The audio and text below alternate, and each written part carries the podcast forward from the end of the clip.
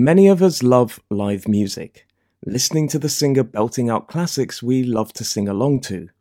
But while it can be lots of fun nodding our heads to the tunes booming out, it can also harm our hearing. Studies suggest that 1 in 10 adults have had their hearing damaged by loud noises or music.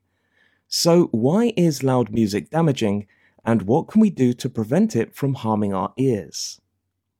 Inside our ears, there are lots of tiny hair like cells located in the cochlea.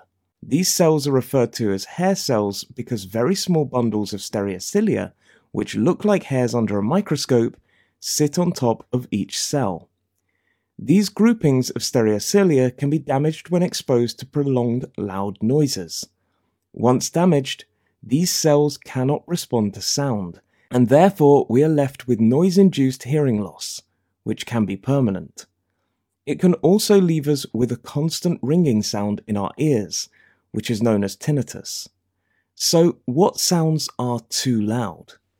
Sound is measured in decibels. The maximum safe level of sound humans are thought to be able to withstand without potential damage is 80 decibels. The bangs or booms of a firework display can reach 120 decibels.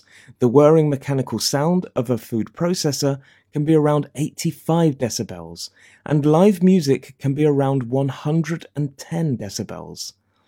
If these sounds continue for a long period of time, it puts our unprotected ears at risk. So, what can we do to protect our ears? Firstly, when listening to music, especially while using your headphones or earphones, make sure you keep it at a sensible volume. Also, don't get too close to speakers that are blaring out music. And if you go to live concerts, why not take some earbuds with you? Finally, if you get a ringing sensation in your ears, it might be wise to speak to your doctor as soon as possible. Your hearing is important but there are some steps you can take to be as safe as possible.